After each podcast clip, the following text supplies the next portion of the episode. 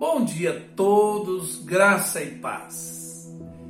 Estamos no capítulo 3 de Atos e hoje eu quero meditar com os irmãos no tema Deus tem mais para você. Verso 1 diz que Pedro e João subiam juntos ao templo a hora nona da oração. Estão aqui dois homens de Deus acatando a orientação de Jesus, que deveriam irem dois a dois, como está dito lá em Lucas capítulo 10, quando Jesus envia os 70 discípulos.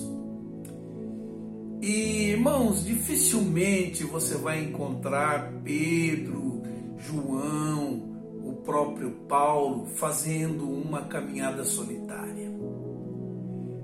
E se Jesus enviou seus discípulos para irem dois a dois, eu creio que não foi por acaso.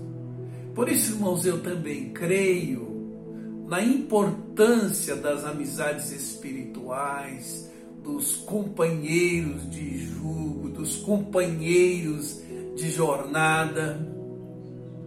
Não sei você, mas quando eu estou diante de um desafio de fé, e tenho mais alguém comigo, eu me sinto mais seguro, eu me sinto mais encorajado.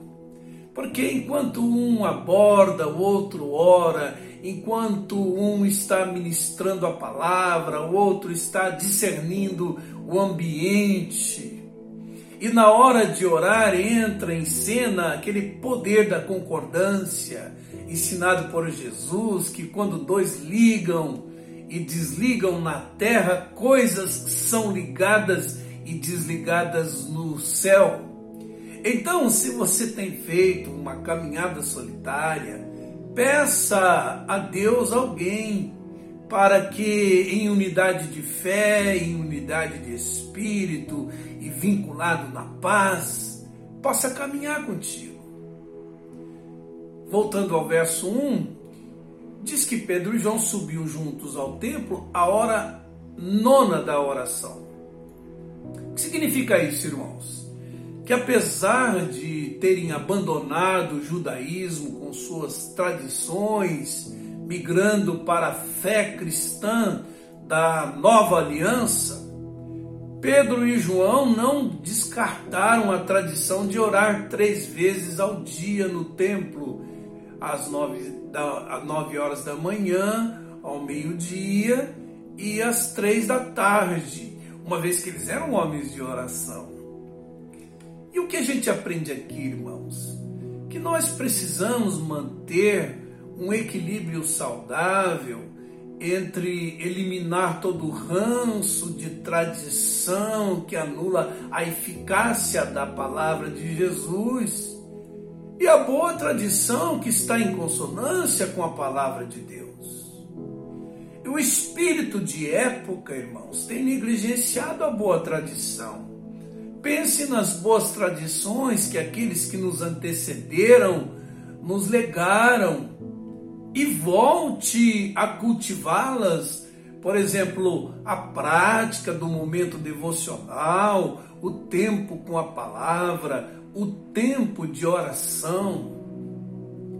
Eu soube que perguntaram a Spurgeon qual era o segredo, qual era o segredo do seu ministério.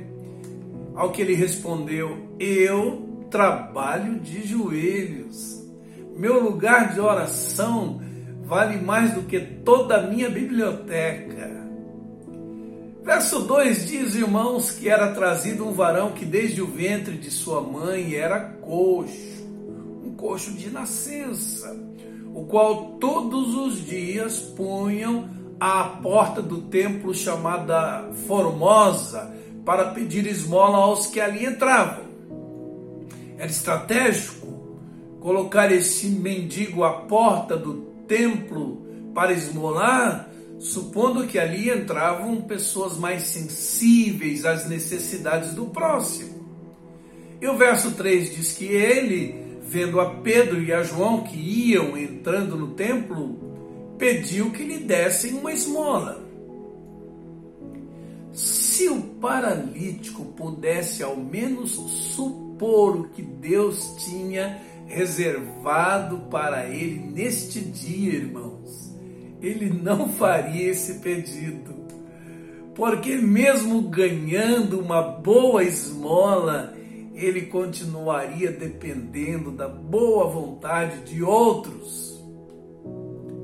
E quantas vezes nós, diante de tantas possibilidades da parte de Deus, ficamos cogitando o paliativo, o provisório, as possibilidades humanas, quando Deus quer nos dar a solução, o definitivo, um viver digno e abençoado.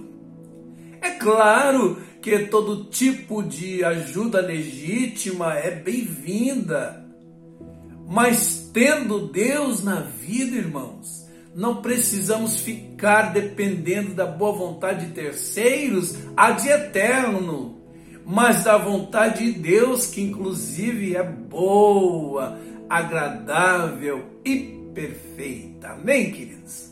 Vamos orar. Senhor Deus, conceda-nos discernimento espiritual para que possamos conservar em nossa vivência de fé as boas tradições que estejam em consonância com a Sua palavra. Conceda-nos também amigos espirituais para caminharem conosco. Tira-nos da baixa expectativa resignada que não cogita o fato de que o Senhor é poderoso para fazer muito mais abundantemente além daquilo que pedimos ou pensamos, segundo o poder que em nós opera. Seja assim com todos nós, em nome de Jesus. Que Deus abençoe seu dia e o seu restante de semana com o mais que Deus tem para você.